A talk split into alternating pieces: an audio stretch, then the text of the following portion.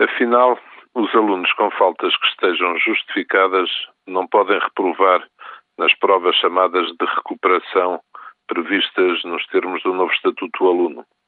Segundo o novo despacho da Ministra da Educação e as palavras de um seu secretário de Estado, essa prova destinar-se-á a avaliar em que medida o aluno necessita de um apoio para conseguir recuperar o seu desconhecimento da matéria.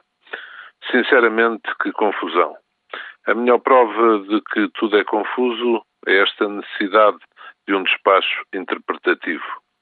Várias vezes tive a ocasião de dizer ao Primeiro-Ministro, no Parlamento, no primeiro semestre deste ano, que esse estatuto marcava uma viragem para o caos no rumo até aí seguido pelo Ministério durante este governo. Na prática, facilitava-se a exigência aos alunos e carregava-se na rispidez com os professores. Agora, vistos, com os alunos, já nem carne nem peixe. Ora se ligeira, ora se carrega, ora se alivia. Dificuldades enormes e alterações foram também necessárias e exigidas nas normas sobre os apoios e as regras para os alunos com graves limitações físicas. Ou seja, em matérias fundamentais o Ministério entrou em derrapagem e não se sente estabilidade.